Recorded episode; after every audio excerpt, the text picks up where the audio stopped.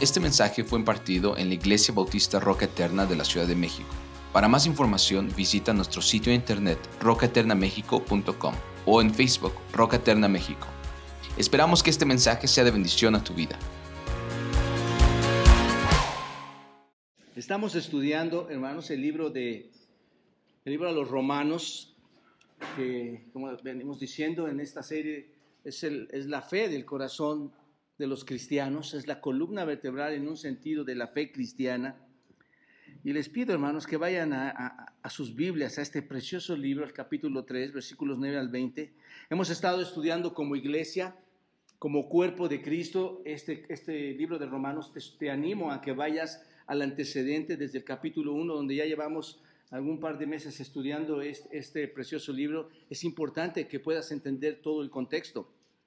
Entonces, eh, eh, lo hemos estado, estudiando como cuerpo de Cristo, estos tres, ya estamos en el capítulo 3, estos tres primeros capítulos, eh, y aquí hemos visto que, que hay en el hombre pecado, hermanos.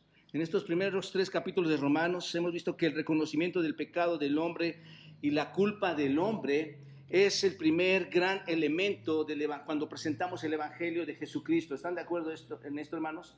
Pablo nos ha estado enseñando que el primer elemento que debemos mostrar a alguien cuando evangelizamos, porque muchas veces vamos y evangelizamos y decimos que Dios es amor y que no va a ocurrir nada en tu vida, que te acerques. Y hay una verdad ahí, hermanos, pero hay un gran error cuando compartimos de esta manera, porque no estamos mostrando, les estamos dando al enfermo, les estamos dando el medicamento, pero no les estamos diciendo de qué están enfermos. ¿Se dan cuenta? Y es muy importante que el hombre esté consciente de su enfermedad y en este caso es el pecado. Entonces, hemos estado viendo aquí que el mundo, hermanos, está eh, eh, enfermo, ¿no es cierto? Y como iglesia estamos aquí en el mundo, Dios ha establecido la iglesia en este mundo para decirles a los hombres una cosa, hermanos. ¿Y cuál es? Según hemos aprendido en Romanos, que los hombres son qué? Pecadores.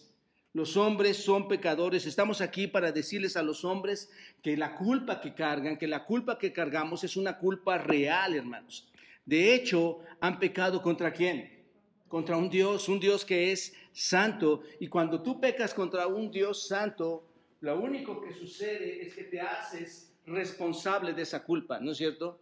Eres responsable por pecar delante del Señor. Y ahí es donde siempre debe comenzar el Evangelio, hermanos. Cuando compartimos a alguien debemos mostrarle que es un hombre pecador, ¿no es cierto?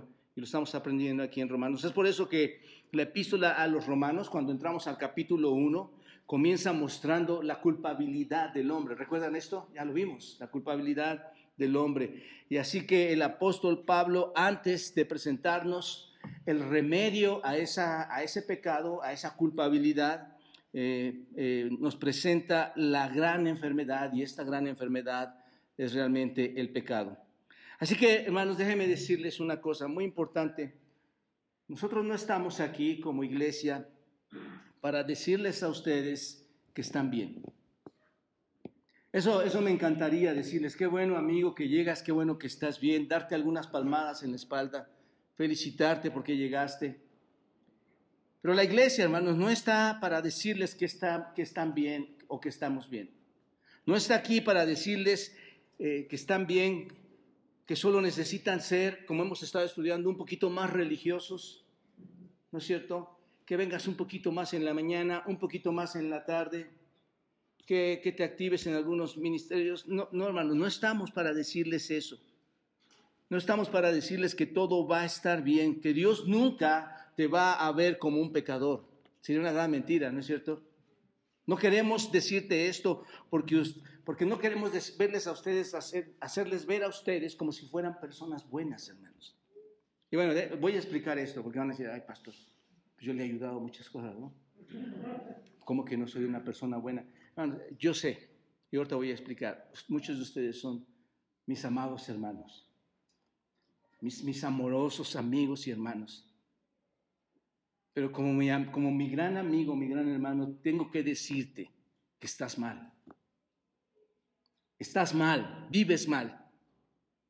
La iglesia está aquí para advertirles a ustedes que están mal. De verdad, amados hermanos y amigos, no estamos aquí para decir eso, estamos aquí para decir que los hombres son pecadores, que son verdaderamente culpables ante Dios, y si tú eres culpable ante Dios, entonces hay una condenación delante de ti, vendrá un juicio para ti. ¿Te das cuenta de esto?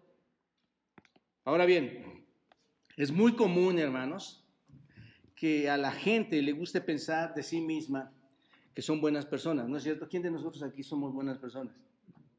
No todos. Nos gusta pensar de esta manera. Sin embargo, hermanos, no es el testimonio de las escrituras. Esto no es lo que dice las escrituras, ¿no es cierto? ¿Qué acabamos de leer? No sé si te diste cuenta, y es impactante lo que acabamos de leer. Por, por decirlo así, no somos moneditas de oro, en realidad somos unas fichitas, ¿no es cierto? Es lo que dice la escritura, hermanos. La escritura tiene otro concepto diferente al que nosotros tenemos de nosotros mismos. El testimonio de la escritura es que, sin equivocación, hermanos, toda la raza humana, estoy hablando de todos los que habitan el planeta, toda la raza humana es corrupta, toda la raza humana es malvada, toda la, la raza humana es culpable. ¿Están de acuerdo? Pero a los hombres, hermanos, nos gusta oír esto. Si cuando tu esposa va y te dice, oye, tú hiciste mal esto, ¿qué es lo primero que dices? Sí, mi amor, sí, cierto, yo, yo soy culpable, ¿no? O el hijo, oye, hiciste, sí, mamita, sí hicimos esto. A la raza humana, hermanos, a los hombres no nos gusta oír esto, no nos gusta oír que somos culpables y mucho menos nos gusta oír que un día vamos a ser juzgados. La culpa, no sé, no sé si has tenido culpa alguna vez, has sentido cargo de culpa. La culpa en un sentido es lo que nosotros mismos nos imponemos en nuestro carácter, ¿no es cierto? ¿Te has sentido culpable por lo que tú mismo has hecho? Bueno, nosotros mismos eh, aplicamos esa culpa a nuestras vidas y no y no y esa culpa que nosotros aplicamos a nuestra propia vida, hermanos, no es tan mortal, déjame decírtelo, como lo es el juicio de Dios que sí va a ser mortal para ti cuando él llegue a juzgarnos. Así que podemos hacer que nuestra vida esté en un mundo miserable mientras nos sentimos culpables, ¿no es cierto? Podemos hacer que nuestra vida se sienta triste y abandonada cuando sentimos esas culpas, pero Dios, hermanos, hará que nuestra vida, en la próxima vida, sea verdaderamente una vida terrorífica, hermanos, porque va a venir un juicio. Si tu culpa, es lo que quiero decir esto, si tu culpa te hace sentir así, déjame decirte que el juicio de Dios va a ser todavía peor. El pecado produce entonces una miseria en esta vida, ¿no es cierto? Mucha gente ve su pecado y se siente miserable, hermanos, en un sentido. Y una miseria infinita vendrá si no atendemos a este llamado, hermanos, porque va a venir un juicio. La condena te va a hacer o te va a llevar a esa miseria todavía más en la vida venidera, porque será una miseria eterna. ¿Te das cuenta? Según acabamos de leer aquí este texto, este versículo 9 al 20, el versículo 19, que lo vamos a ver seguramente la semana que entra, hermanos, vemos que el versículo 19 nos dice que todo el mundo entero, que todas las personas que componen el mundo son pecaminosas, ¿no es cierto? Todo el mundo entero es culpable y todo el mundo entero va a entrar a un juicio. Es lo que acabamos de leer, hermanos. Y ninguno de nosotros a pesar de que va a venir ese juicio, ninguno de nosotros, y quiero que me respondas tú esto, tenemos la capacidad de poder quitar esto de nuestras vidas, hermanos, ese, juicio, esa culpa. Ninguno de nosotros es capaz de poder quitar eso. No hay manera de que tú o yo podamos hacer algo así, que podamos quitar de nuestra vida esta culpa. ¿Por qué, hermanos? ¿Por qué? Porque según el Evangelio, según Romanos capítulo 3, versículo 23, ¿qué dice? Por cuanto que todos han pecado. ¿Y qué sucede, hermanos? Cuando pecas, estás destituido de la gloria de Dios. Esa es la razón, hermanos. Digo, quisiera darte una noticia más noble, ¿no es cierto? Y quiero que, quiero que quites de tu mente esto, hermano. De verdad, si la, si la Biblia ofende, si la palabra de Dios ofende, ruego a Dios que te ofenda más. ¿Por qué? Porque te amo, porque Dios nos ama y porque si está escrito aquí, hermanos, es porque Dios quiere hacer cambios grandes en nosotros, ahora que tenemos oportunidad. Señor, háblame, Háblame realmente así como me estás hablando. ¿A quién le gusta, hermanos, que tenemos una garganta de sepulcro? ¿A quién le gusta oír eso, hermanos? Y realmente, ¿quién de, quién de nosotros no la tiene, hermanos? Con nuestras palabras asesinamos cada día a las personas. Pero decimos, no, no nos gusta, no nos gusta, hermanos.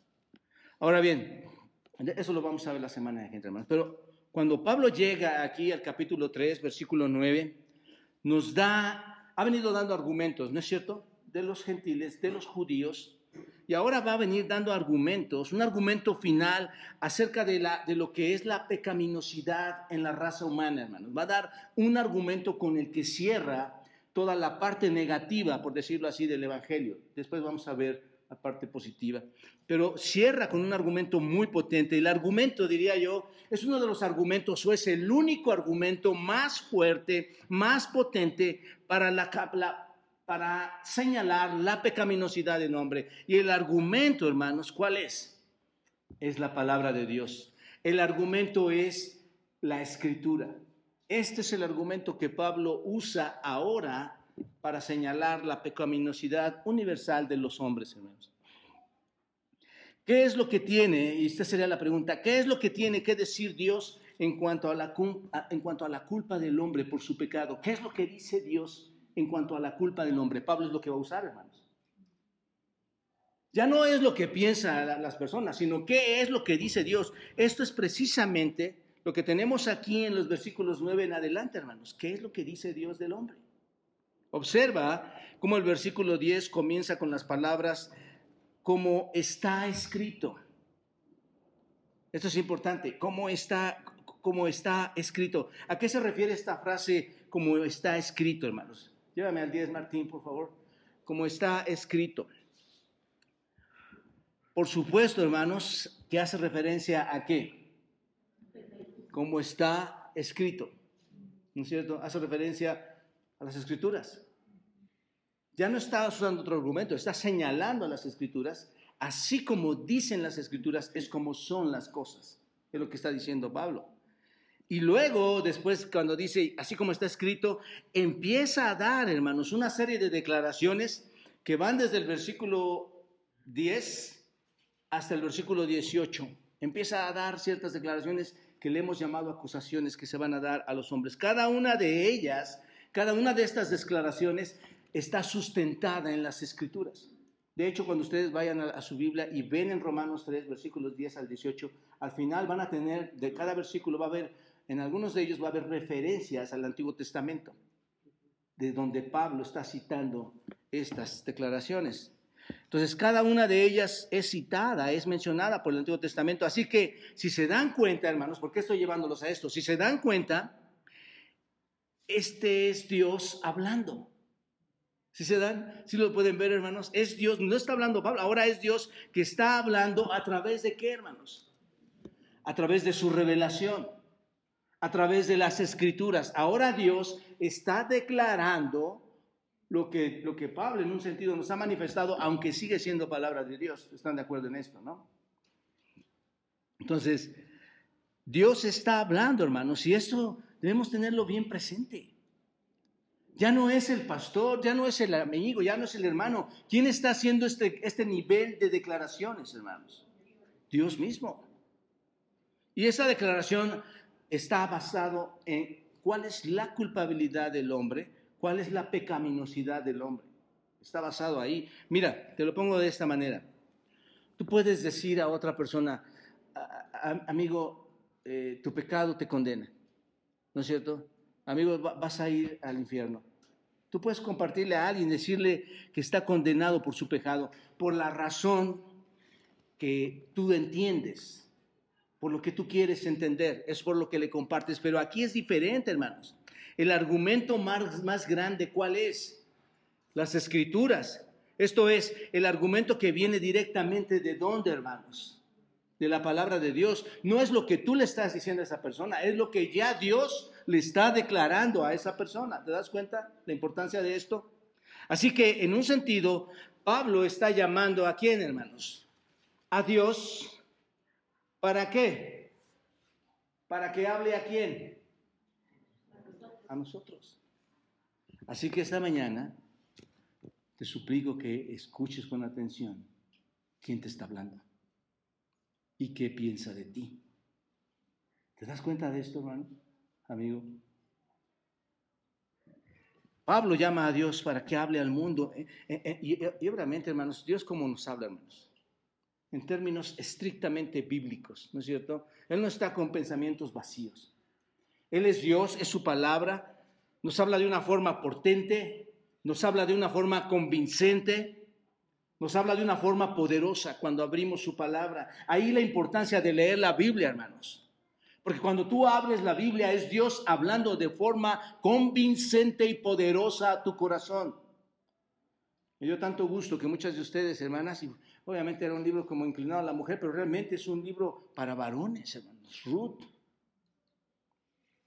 Pero, pero veo cómo estás leyendo, cómo estás penetrando en las escrituras. Y eso, hermanos, es, es, un, es, un, es una bendición a tu vida, crecimiento a tu vida. Seguramente Dios va a recompensar tu vida por atender a todas estas palabras que Él manifiesta, que Él nos quiere eh, hablar y, hacer que reconozcamos. Así que eh, está sucediendo aquí esto, hermanos. Dios nos habla de forma poderosa y Pablo mediante una serie de citas en la escritura, como dije en el Antiguo Testamento, va a demostrar que la declaración universal del pecado, hermanos, de que todo el mundo es pecador, no es solo una opinión personal, ¿no es cierto? Sino que es el veredicto que da la palabra de Dios. Y aquí es muy importante entenderlo, hermanos. No es mi opinión, no es tu opinión, es el veredicto que Dios tiene por medio de su palabra y nos la comunica. Así que dentro de la palabra de Dios, amados hermanos y amigos, encontramos nuestra situación real como pecadores. Y esta mañana y la semana que entra vamos a ver cuatro aspectos que nos muestran nuestra culpabilidad ante los ojos de Dios. Y en realidad hoy vamos a ver uno, de esos aspectos y parte del segundo, hermano. Vamos a ver el primer aspecto. La escritura nos muestra que tenemos cargos en nuestra contra. ¿Hay un cargo en tu, contra, hermano? Cuando lo leíste, ¿viste que hay un cargo en tu contra? o somos demasiado buenos para no, para no entrar en esos cargos, hermanos. Dice el versículo 9, que pues somos nosotros, somos nosotros mejores que ellos en ninguna manera. Pues ya hemos acusado a quienes, judíos y a gentiles, de que todos están, ¿qué hermanos? Bajo pecado. Esto es básicamente, hermanos, que toda la raza humana va a ser llevada a dónde, hermanos? A juicio. ¿No es cierto? ¿Ante quién? Ante Dios, que es el juez. ¿Te das cuenta? Decíamos que si no hay, si no hay pecado, ¿cuál juez va a juzgar cuál pecado? Pero toda la raza humana, dice, va a ser llevada ante el juez. Esta palabra, ¿qué pues? ¿Observas esta palabra, hermano? ¿Qué pues? Esta palabra es como cuando nosotros decimos, entonces, ¿qué? Bueno, en, español para nosotros, ¿no? Pero en el griego podría ser algo así como, ¿cómo vamos a entender la situación? Entonces, ¿cómo queda todo esto? Es lo que significa esta palabra. ¿Qué pues? Porque ya vimos el contexto, hermanos. Ya acusamos a judíos, ya acusamos a, a gentiles, ya vimos su situación. ¿Qué vamos a decir de todo esto? Es lo que significa esta palabra. ¿Qué es lo que sigue? ¿Qué vamos a pensar de todo esto? Bueno, recuerden, hermanos, como ya hemos estudiado en los versículos anteriores, Pablo ha demostrado que los gentiles sin la ley son culpables o no. Sí. Pablo ha demostrado que los judíos con la ley son culpables o no. Sí. ¿Te das cuenta? Y ha demostrado que el mundo entero es culpable, sea el judío o sea el gentil, ante Dios, ¿no es cierto? Y que por sí mismos nadie de estas personas puede ser capaz de liberarse de esta culpabilidad, ¿no es cierto? No hay, una, no, no, hay remedio para su situación, hermanos. La paga del pecado es muerte. Pero ahora observen bien, observen ahí en sus Biblias, observen en el texto, hermanos, lo que dice aquí. ¿Qué pues? Dice, ¿somos nosotros mejores que ellos? ¿Qué te resalta aquí? ¿Somos nosotros mejores que ellos? esta palabra nosotros, hermanos, ¿a quién hace referencia? ¿Quién es nosotros? Pablo ya habló a los judíos, Pablo ya habló a los gentiles, entonces ¿quiénes son esos nosotros? No es fácil entenderlo, hermanos. Pablo está escribiendo y, ¿a quién se, quién se incluye en este plural? Pablo. ¿Y a quién más incluye? A todos los gentiles en Roma, a todos los creyentes, mejor dicho, en Roma, a todos los creyentes en Roma y Pablo, ¿no es cierto? Entonces, debe ser a alguien que no son los judíos y debe de ser a alguien que no son los gentiles que hemos venido estudiando. ¿Están de acuerdo con esto, hermanos? Entonces, nosotros es Pablo y todos estos lectores. Pablo y los creyentes en Roma. Y lo que dice es simplemente esto, hermanos.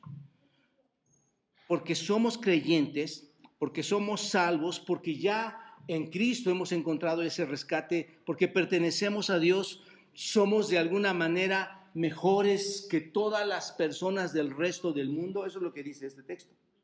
¿Somos mejores nosotros que todas las personas del mundo, hermanos? ¿Cuál es la respuesta? La respuesta es bastante clara. ¿Cuál es la respuesta? De ninguna manera. Entonces, ¿quién de nosotros es mejor que cualquier otro? Wow. Y, esto lo va, lo va, aquí está, hermano, nuestra, nuestra sentencia, ¿no es cierto? Aquí está nuestra culpa. Nadie, hermanos, de nosotros somos mejores, porque ya dice, porque ya hemos acusado a quienes, a judíos, a gentiles, que qué, que todos están bajo pecado, aunque tú hayas conocido a Cristo, ha, sido culpable. ¿Te das cuenta de esto? Es decir, toda la raza humana está condenada delante de Dios. Y eso aplica incluso a Pablo implica a todos, sus, a todos sus acompañantes, a todos sus misioneros y a los cristianos, a nosotros. Es a donde está aplicando, hermanos. Todos pertenecemos a la misma, por decirlo así, todos pertenecemos a la misma familia maldecida por el pecado. ¿Te das cuenta de esto? Todos pertenecemos a esa familia. Todos estamos, ¿qué, hermanos? Observa, esta palabra es importante. Todos estamos, ¿qué?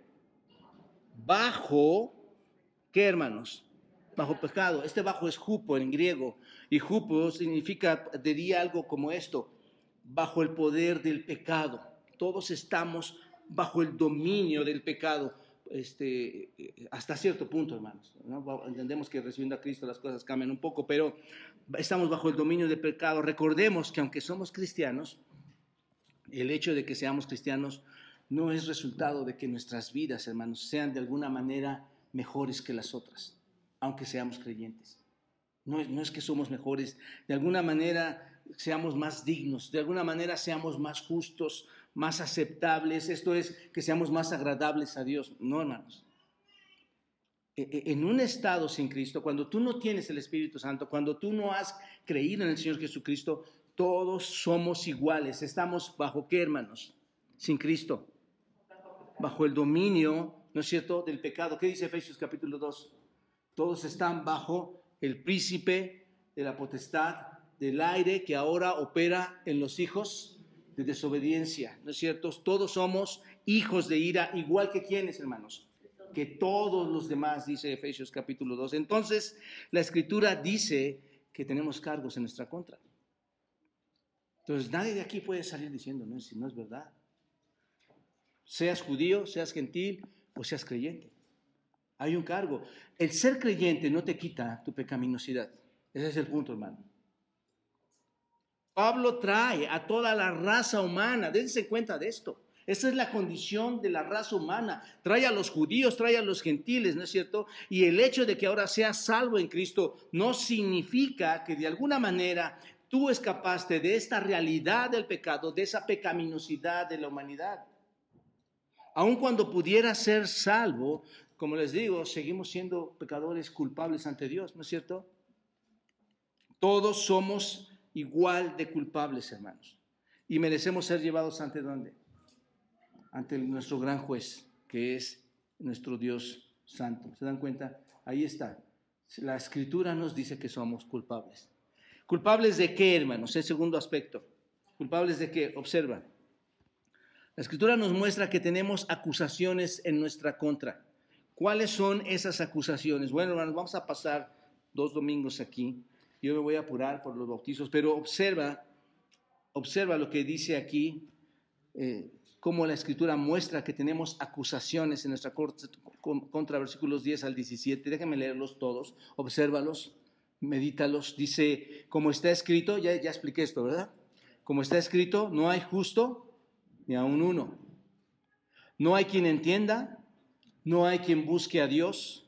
Todos se desviaron, a una se hicieron inútiles. No hay quienes haga lo bueno, no hay ni siquiera uno. Sepulcro abierto es su garganta, con su lengua engañan. Veneno de áspides hay debajo de sus labios.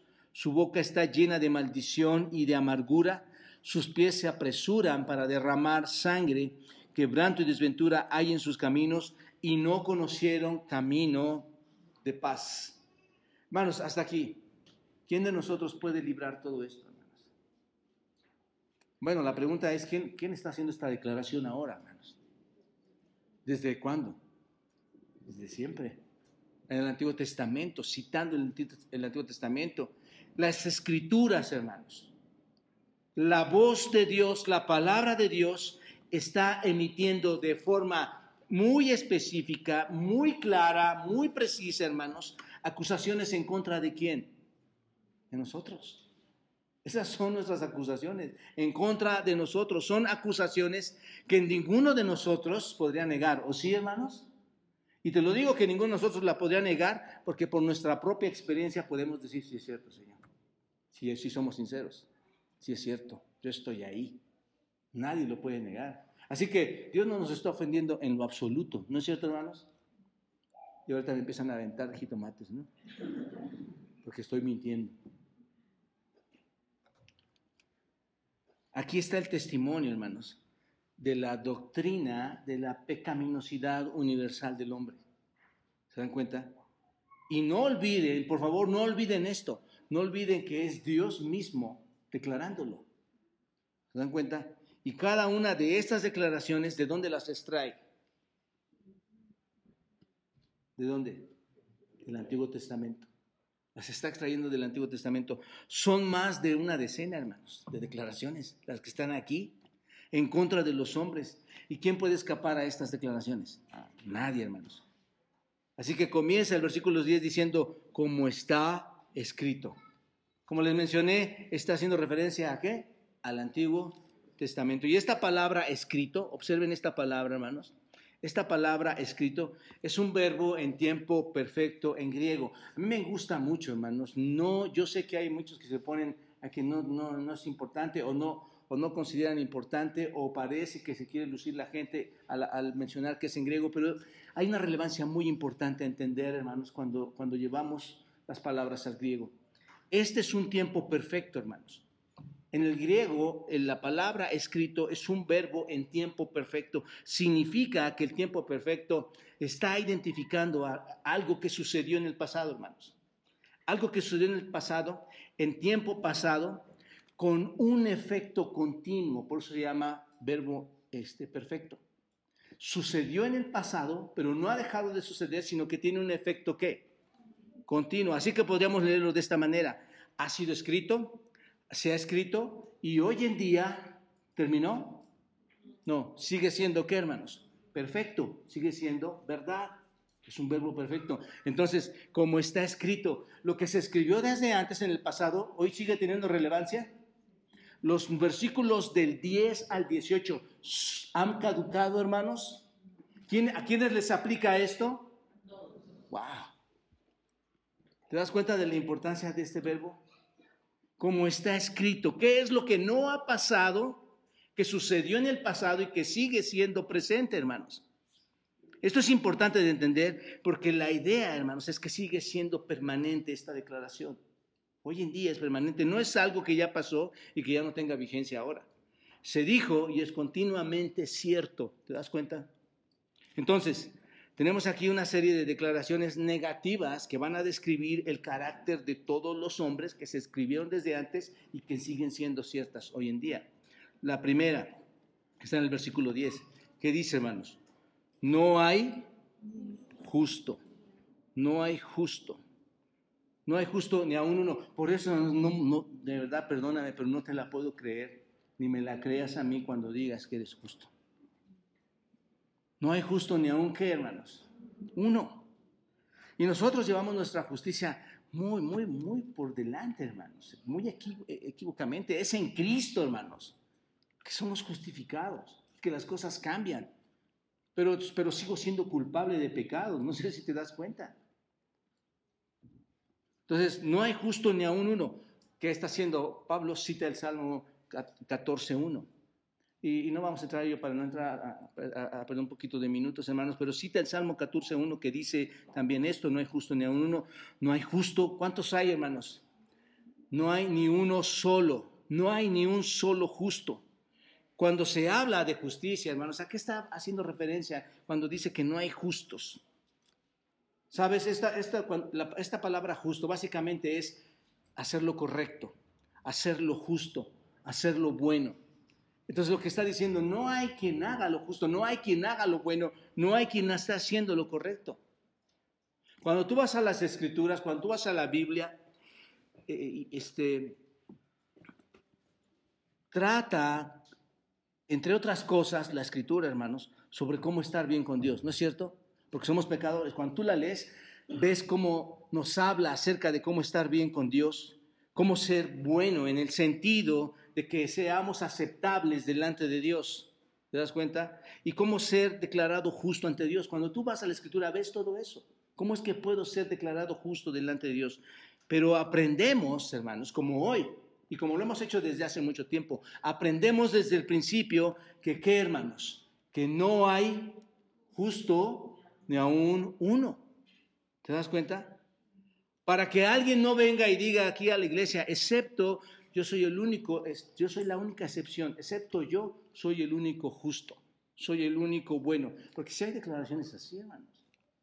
¿no? Venía hablando con mi esposa hace un ratito como algunos judíos en Nueva York decían, después de que te invitaban a un café a uno de mis hijos, y decían, este, eh, sabes que eres pecador, espérame, estoy invitando a un café y me estás diciendo que soy un, que no soy justo, que soy pecador. ¿Te das cuenta de esto? La gente piensa que es justa.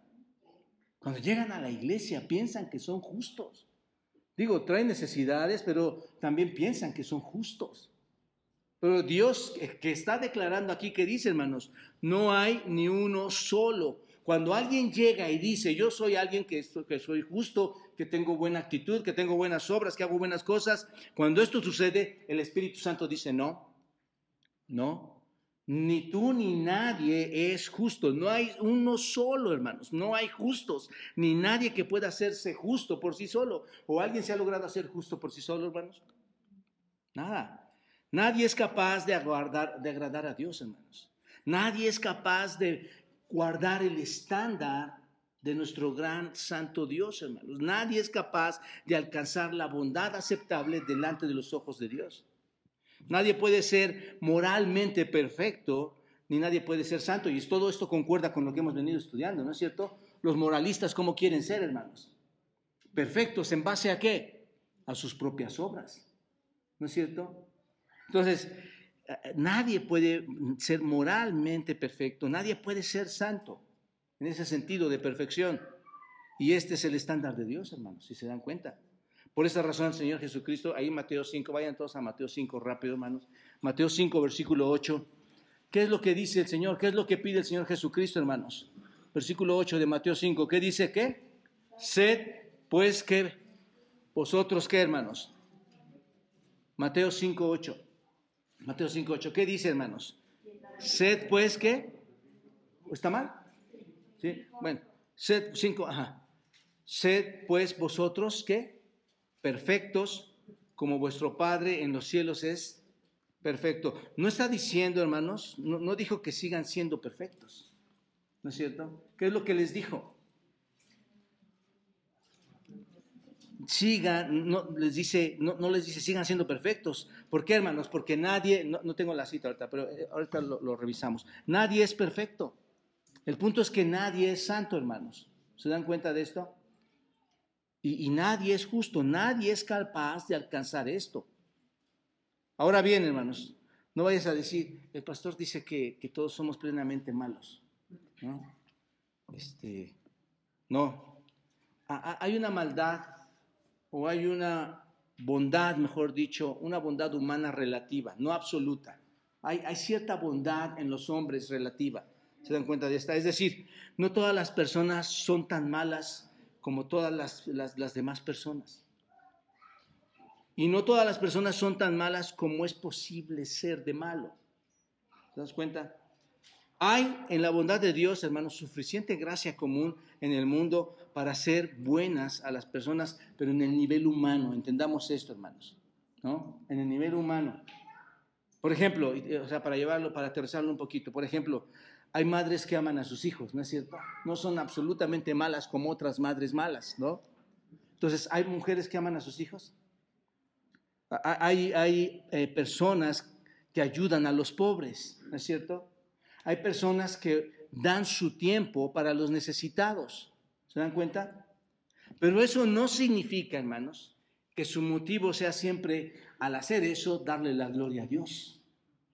¿Te das cuenta de esto? No significa que eso te hace ser justo delante de Dios, por todo lo que estamos leyendo, hermanos. Nadie manifiesta la, perfecta santidad de Dios y nadie manifiesta la perfecta justicia de Dios. ¿O hay alguien aquí que lo manifieste aun cuando tenga destellos de bondad? No, hermanos. No. ¿Están de acuerdo? Tan claro como decir, hermanos, y este es un ejemplo todavía más claro, a ver si, a ver si nos cae a todos nosotros. ¿Soy cristiano? ¿Cierto o no? Y odias o no le hablas a tu enemigo. ¿Te das cuenta? Hay cierta bondad en ti, pero, pero hay cosas que no, que no te hacen glorificar a Dios. O realmente nunca piensas en que todos tus actos de bondad sean dirigidos para la gloria de Dios. Ese es el asunto, hermano. Nadie cumple con el estándar de justicia. ¿Sucede, hermanos, o no? Por supuesto, por supuesto. Una segunda acusación, observa, además de que no hay justo ni a un uno, hermanos, si no se me va el tiempo, no hay, no hay justo ni a un uno. Ahora, una segunda acusación, ¿la ves en el versículo 11? La primera es, no hay quien entienda. La segunda, ¿cuál es, hermanos? No hay quien busque a Dios, no hay nadie que busque a Dios, hermanos. No hay, no hay nadie, perdón, nadie quien entienda. Esta no, ¿verdad? Me pasé. No hay nadie quien entienda. La primera es, no hay justos. La segunda, mejor dicho, hermanos, aquí, la segunda es, no hay quien entienda. Sacado del Salmo 14, hermanos, el Salmo 53, esta, esta, esta acusación. El hombre, hermanos, no tiene una verdadera percepción de la realidad divina. El hombre no tiene una verdadera visión de la divinidad. Ese es el punto, hermanos. No entiende lo que es bondad plena en perfección. La bondad de nuestro Dios, esa plena perfección. el hombre no tiene ninguna percepción correcta de Dios, hermanos. ¿Están de acuerdo en esto? Y, lo, podemos confirmar. Primero a los Corintios, todos a primero a los Corintios, a ver si está bien esta cita, hermanos. 2.14. Primero a los Corintios 2.14. ¿Recuerdan lo que dice? Si no de memoria lo podemos decir. Pero el hombre natural, ¿qué pasa, hermanos? No percibe. ¿Te das cuenta? El hombre natural, ¿qué pasa, hermanos? No percibe. Tú dile a la gente, oye, hay un Dios, hay una bondad grande en Él, es un Dios santo, es un Dios perfecto. ¿Y qué dice el hombre natural, hermanos? No, no lo puedo ver, no, no lo puedo ver. Por eso el Señor dice que no hay quien entienda. Tú antes de venir a los pies de Cristo entendías quién era Dios. No, ¿Cuántos hay que, son justos y que no entienden? Ninguno, ninguno. Es por la gracia de Cristo que empiezas a entender. ¿Te das cuenta? Entonces dice, pero, no pero el hombre natural no percibe las cosas que son del Espíritu de Dios, porque para él, ¿qué son, hermanos? ¿A qué se le tacha a la iglesia cristiana hoy? A la verdadera iglesia cristiana, hermanos. No, no estoy hablando de aquellas iglesias falsas que, hacen chantajerías este, dentro del, en el púlpito y están eh, haciendo exhibiciones fuera antibíblicas. No, hermanos, estoy hablando de la verdadera iglesia, dicen que para, para ellos eso es locura. Tú vas a esa iglesia, eso es locura. Eso es increíble, hermanos. Y no nos sorprende porque la Biblia dice, el Señor dice que el hombre natural no percibe las cosas que son del Espíritu de Dios porque para él son locura y a alguien que no puede percibir y que ve las cosas como locura, no las puede, ¿qué hermanos? Entender. No puede entenderlas porque, porque se han de discernir como, hermanos, espiritualmente. Entonces, es incomprensible para aquellas personas, para aquellos pecadores, lo que realmente es la justicia de Dios. ¿Te das cuenta? Es incomprensible para ellos. Por eso Romanos 8, vayan a Romanos, lo vamos a ver más adelante. Romanos 8, 5, observa. Romanos 8, 5. ¿Lo tienen? Romanos 8, 5 dice, porque los que son de la carne, ¿qué hermanos? Piensan en las cosas de la carne. ¿Te sucedió algún día o no antes de venir a Cristo? Los que son de la carne, ¿en qué piensan, hermanos? En las cosas de la carne, pero los que son del Espíritu, en las cosas del Espíritu. Y aquí, hermanos, valdría la pena hacer una reflexión. ¿Cuánto, ¿Cuánto de mi vida está todavía batallando en la carne? Porque entonces me estoy autoengañando. ¿Te das cuenta de lo que hemos venido hablando? Si para mí el deleite sigue siendo la carne y vivo en la carne, hermanos, no estás conforme al Espíritu. Versículo 6, observen, porque el ocuparse de la carne, ¿qué es, hermanos? Porque la carne es pecado en ese sentido, ¿no es cierto? El ocuparse de la carne es muerte. La paga del pecado es muerte. Pero ocuparse del espíritu, ¿qué es, hermanos? Es vida y paz. ¿Te das cuenta? La mente puesta en la carne, hermanos, cuando alguien pone su mente y la pone en la carne, hermanos, ¿qué hace, hermanos? Esta batalla es contraria hacia Dios, ¿no es cierto? Y no se somete a su ley. ¿Te das cuenta? Cuando estás viviendo en la carne, ¿a quién le gusta en la carne someterse a su ley? De hecho, se hacen antipáticos a la escritura, hermanos, porque están sometidos a la carne, no entienden, no pueden entender, no pueden comprender, ¿te das cuenta? Recuerden, estamos viendo la culpa del hombre, hermano, estamos viendo cómo Dios está señalando al hombre cómo lo ve al hombre, no, no nosotros. No entiende, no puede comprender. Amados hermanos, las personas que no conocen a Dios en su corazón solo tienen que, hermanos, cuando no hay un conocimiento de Dios. Y a veces suena duro esto, pero la escritura lo dice, hermanos, hay ignorancia. Hay ignorancia de Dios, hay ignorancia de su verdad, por eso no pueden entender. ¿No es cierto? Ahora compramos una hielera los hermanos estaban tratando de ver el manual. Eran creo que dos fierros nada más, poner un tornillo. Pero si tú no lees, no sabes cómo es. ¿Cómo puedes decir cristiano si no lees? ¿Cómo puedes señalar algo, decir que algo es una locura si no, si no has leído, si no sabes? ¿Te das cuenta? Esto es ignorancia de la verdad, de la palabra de Dios, es ignorancia de la comprensión de la palabra de Dios. Y cuando hay una ignorancia de la palabra de, Dios, hermanos, ¿qué está sucediendo? La carne y el espíritu que hacen, hermanos. Se oponen. Hay una oposición básica en cada pecador contra quién, hermanos? Contra Dios. Esa es la posición.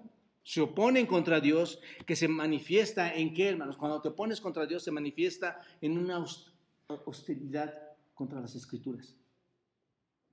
¿No es cierto? Ya no, hay una oposición contra las escrituras, no quieren, no quieren recibirla. Por eso cuando pensamos, hermanos, los que dicen ser cristianos y, no leen la Biblia, de verdad, te lo digo con todo corazón y con todo mi amor, esto no, no, no checa. Es imposible. Es imposible no leer las escrituras y ver lo que tiene Dios para nosotros, hermanos. ¿Por qué, hermanos? ¿Por qué hay tanta hostilidad de las escrituras en el mundo? ¿No te has dado cuenta que hay una hostilidad contra la Biblia, hermanos? ¿Por qué? Y lo estamos respondiendo aquí. ¿Por qué, hermanos?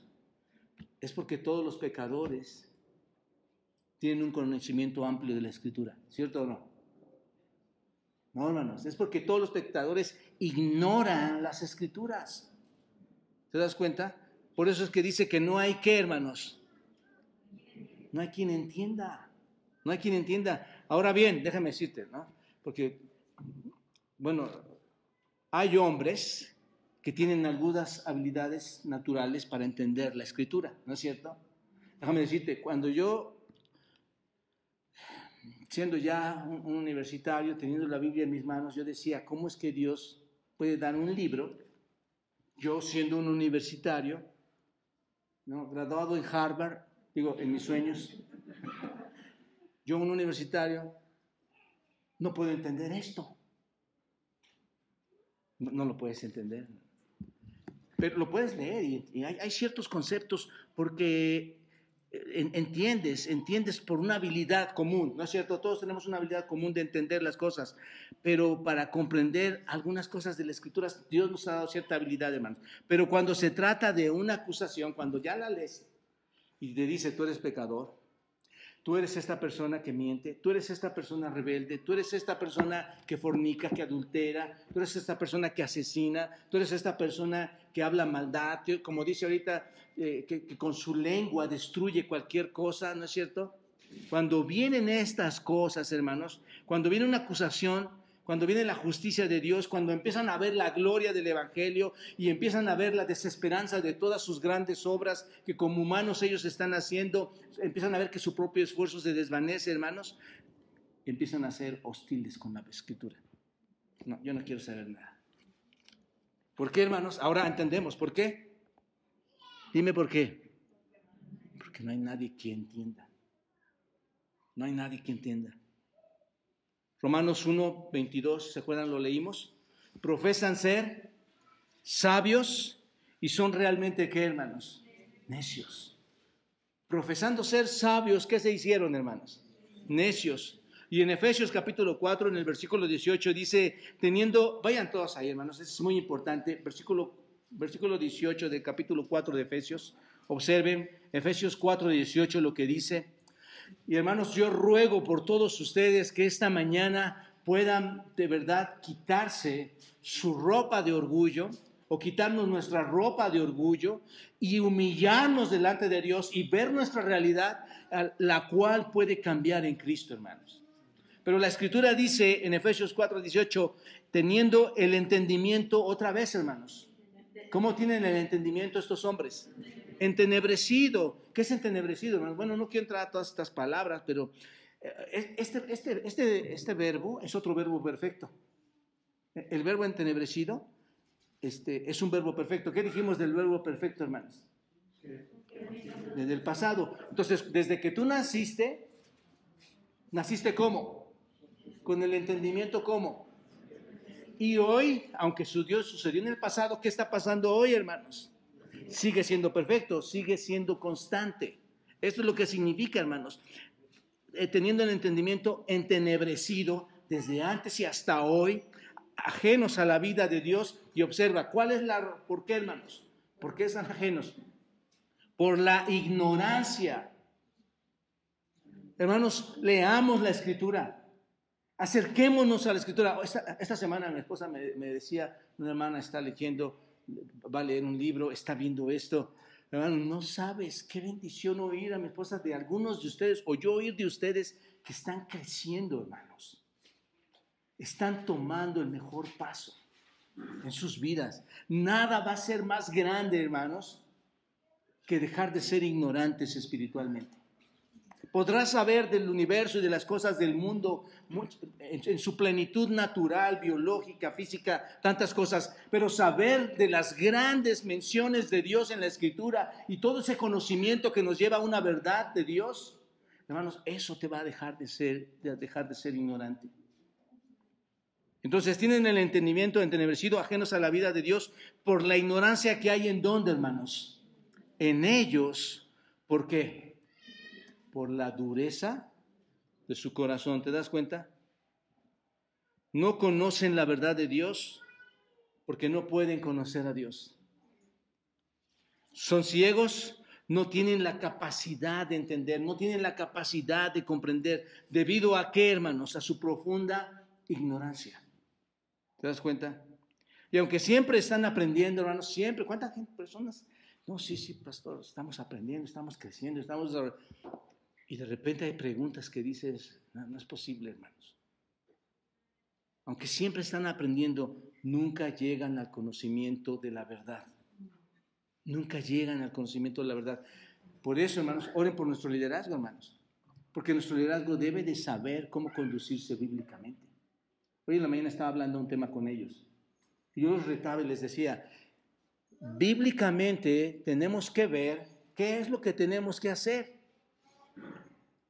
Que no nos ofenda, sino que lo veamos bíblicamente. Y así es como debemos reaccionar, hermanos. Porque si no, estamos aprendiendo, pero aprendiendo mal. ¿Te das cuenta? Bueno, vamos al, último, si nos da tiempo, hermanos. Yo, pensé que iba a terminar en menos de una hora. Vamos a terminar, aquí nos quedamos, hermanos. La tercera acusación está también en el versículo 11. Rápidamente, la tercera acusación. Dice el versículo 11, obsérvenlo. Bueno, la tercera acusación, no hay quien, ¿qué más, hermanos? Quedamos que esta era la segunda y esta va a ser la tercera acusación. No hay quien busque a Dios. Pablo ahora está citando el Salmo 14, hermanos. Versículo 2, no, no conocen a Dios, son ignorantes, son malvados, no buscan a Dios. Observa.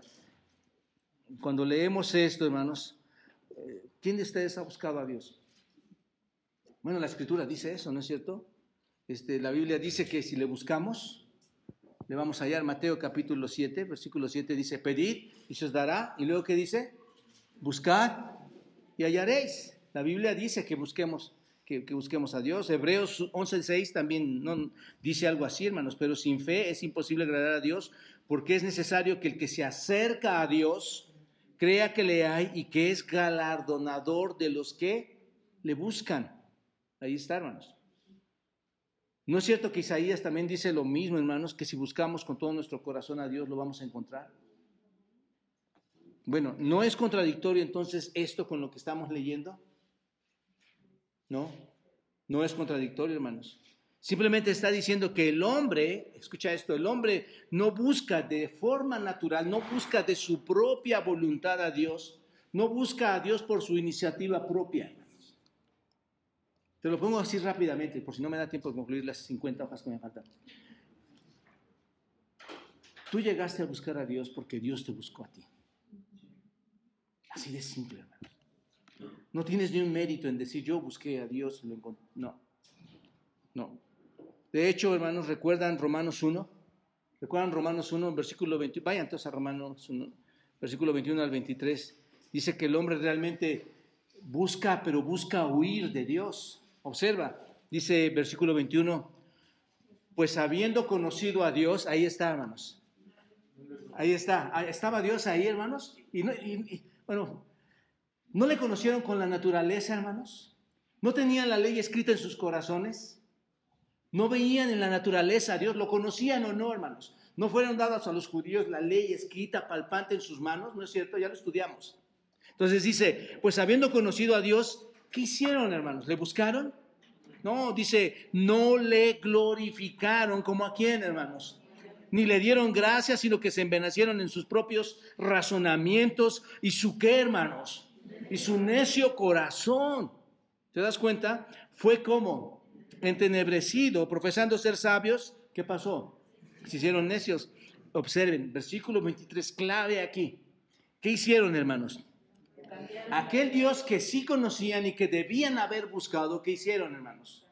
Lo cambiaron, cambiaron la gloria de Dios incorruptible en semejanza de imagen de hombre corruptible, de aves, de cuadrúpedos y de reptiles. ¿Qué hicieron, hermanos? Ah, este es Dios. Pero lo voy a cambiar por este Dios. Aquí está, este sí es mi Dios. ¿Buscaron a Dios? ¿A quién, la humanidad a quién busca hoy, hermanos?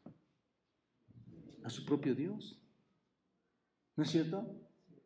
No, yo voy con el de Chalma, yo voy con el de, pues ya ni sé, hermanos. Ajá. Yo, voy con este, yo voy con... ¿qué, ¿Qué son, hermanos? ¿Quién los inventó? El hombre. Es lo que dice aquí. Los hombres no buscan a Dios buscan huir de Dios, buscan su propia voluntad, buscan su propio camino y pueden buscarlo en la religión, pero, pero en su religión es un Dios falso, hermanos. No es un Dios verdadero. Son los dioses los cuales ellos mismos han fabricado con sus propias manos, según vemos aquí en este texto, y son a los dioses que buscan, ¿no es cierto? Son los dioses los cuales fabricaron ellos, entonces no es contradictorio, hermanos. No es contradictorio. Déjame decirte por qué las personas involucradas en cualquier tipo de religión falsa, hermanos, están buscando algo más que Dios. Están buscándose a sí mismos, están buscando su propia satisfacción. más bien están huyendo de Dios por su propio sistema hecho por el hombre, ¿no es cierto? El hombre crea sus propios sistemas para hacer, acercarse a, llenar ese vacío que tienen en su corazón. Pero las personas que buscan a Dios, hermanos, que verdaderamente buscan a Dios, no, buscan a Dios por iniciativa propia. Yo decía, hermanos, y de, verdad yo les he compartido a muchos de ustedes que yo decía, no, yo a los 18 años hice mi primera comunión. Después te platico mi historia, es verdad. Según en una búsqueda de Dios. Pero hoy me doy cuenta, hermanos, que era la gracia, la misericordia, de Dios y en su espíritu llamándome para conocerle. No yo, sino Él. Esto es increíble, hermanos. Increíble. Así que no buscan a, Dios por su propia iniciativa, por iniciativa propia buscan a sus dioses, dioses que están cegados, dioses que no escuchan, que no hablan, que no ven. Si buscan al Dios verdadero, hermanos, es porque Dios ha tomado la iniciativa, como les estoy diciendo. La única forma es que Dios te busque a ti primero para acercarte a Él. Así que los hombres por iniciativa propia no buscan a Dios. ¿Cómo podrían hacerlo, hermanos? ¿Cómo puede, a ver, Romanos, Efesios capítulo 2 dice que los hombres, ¿cómo están, hermanos, en este mundo? Muertos, muertos en sus delitos y pecados. Dime cuándo un muerto puede ir a buscar algo. ¿Un muerto puede buscar algo, hermanos? No. Así es que es Dios hablándote a ti, hermanos, por el Espíritu. Y entonces tú reaccionas a esa verdad. Y ahora buscas a Dios porque Dios te ha buscado a ti. Un muerto, hermanos, un cadáver nunca busca nada en absoluto. ¿Por qué? Porque están muertos, son ciegos. ¿Te das cuenta? Son ciegos. Y esto no es solo, hermanos, para el mundo, no, vas a decir que bueno, el mundo, el mundo es el que está bien amolado. No, esto es para todos. Recuerden lo que dice, lo que estamos aprendiendo. Es para todos, nosotros, esa es la palabra, ese es el plural. Nosotros, ¿somos mejores que ellos? No. Menciono todo eso, hermanos, porque esa es la condición, pero ¿somos mejores que ellos? En absoluto. Seguro que habrá pseudos cristianos que no estarán en la presencia de Dios debido a ese autoengaño, hermano. ¿Te das cuenta? Entonces, nadie está mirando su, su, vida así, hermanos, por decirlo así, para honrar a Dios, para glorificar a Dios. Nadie desea darle la gloria o manifestar gloria a Dios por todas esas maravillosas cosas que Dios nos da, hermanos, para que eso domine nuestra vida. Nadie lo está haciendo, nadie adora de forma natural a Dios, ni anhela que, sea soberano en su vida, que sea la majestad de su vida. ¿No es cierto? Nadie, nadie quiere obedecer, orar a Él, creer en sus mandamientos, seguirle, alabarle, hermanos. Eso es lo que está diciendo el texto, hermanos. No hay que quien busque a Dios. O, o, hacemos a Dios mentiroso, hermanos. No hay quien busque a Dios. Dice el salmista, no hay quien busque a Dios. El punto es que ponen de forma natural a Dios en el centro de sus vidas, No lo ponen de forma natural, sino es que es Dios quien se acerca a nosotros. Es, es Dios, hermanos.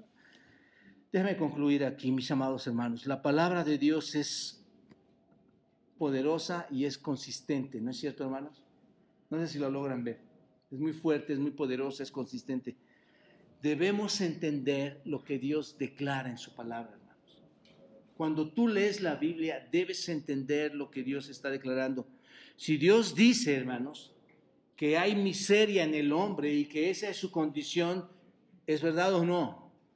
Así es. Lo que acabamos de escuchar, hermanos, no es la descripción de alguien más. ¿Te das cuenta de esto? No es que venimos a estudiar y, estudiamos la descripción de los de la banca de la izquierda. No, no, no. No está describiendo a alguien. ¿A quién acaba de describir Dios, hermanos? A nosotros, a nosotros. ¿Cuál debe ser nuestra respuesta, hermanos? Esto es lo que debemos oír antes de entrar al remedio, hermanos. Debes oír cuál es tu condición, cuál es tu futuro, qué es lo que te espera, cómo estás viviendo esta vida. Hermanos, no hay nadie que pueda decir que se le está pasando muy bien en esta vida sin Cristo. Siempre hay algo que va a estorbar. Me encanta ver gente nueva que llega a la iglesia. Mi, oración ante, lo que Dios me deja ver en mis ojos es estar orando ahora por estas personas que acaban de escuchar que su condición no es la mejor. Esto a quién de nosotros nos agrada, hermanos. No. Es por eso que compartimos el Evangelio, ¿no es cierto? Porque podemos ver nuestra miseria en ellos. Somos igual de miserables, hermanos. Así que antes de entrar a, las grandiosas cosas que Dios nos va a poner en Cristo, antes de entrar a que después de ser muertos podemos resucitar para vida eterna, hermanos, debemos comprender que hay una verdad que está por encima de los hombres, hermanos, y es la verdad de Dios. Y esa verdad declara al hombre culpable y está lleno de acusaciones. Hoy vimos tres nada más. Tú no eres justo, tú no entiendes y tú no le buscas. ¿Es verdad o no, hermanos? Bueno, déjeme decirle que lo que viene es más fuerte todavía. Lo vemos la próxima semana. Padre, gracias, Dios, por, tu bondad, por tu amor. Señor, eh, Gracias por hablarnos de esta manera en tu palabra. Sabemos, Señor, que hay un reino, que tú eres el rey. Sabemos que este reino está aquí de los hijos que han sido salvos en Cristo. Pero, Señor, hay algo importante que tenemos que saber. Todo lo que tú piensas de nosotros. Todo lo que debemos obedecer en la Escritura. Todo lo que debe ser cambiado mientras estamos aquí, Señor para, la exclusiva, Señor, gloria tuya. Padre, si hay una persona aquí que en su vida Dios se encontró en este momento en alguna de estas acusaciones, Dios, donde ya es culpable, como todos nosotros. Señor, toca su corazón. Que se acerque a ti, Dios, y se humille te pida perdón por tanto orgullo. Incluso pudiera ser tanta falsedad, Señor. Que tú no vas a pasar por alto porque eres un Dios justo. Pero en Cristo, Señor, le puedes justificar por la fe, Señor, por medio de tu Hijo. Porque cuando esa fe entra, Dios, tu gracia, como escuchamos esta mañana, es derramada, Señor. Sobre ese pecado sobreabunda tu gracia, Señor. No nos gusta oír lo malo que somos. Pero, Señor, gracias que en medio de esa plática que nos has dado, nos, sabemos que hay un remedio y ese no está en nosotros, está en tu Hijo Jesucristo. Ayúdanos a conocerle, Dios, por medio de tu palabra, Señor y glorifícate, Padre, en cada vida salva, en cada vida que como hoy va a dar testimonio de identificarse, Señor, en Cristo, de haber resucitado de entre los muertos y vivir una vida que realmente da ejemplo de haber sido rescatado, Señor, por tu gracia. En Cristo Jesús te agradecemos esta mañana. Amén.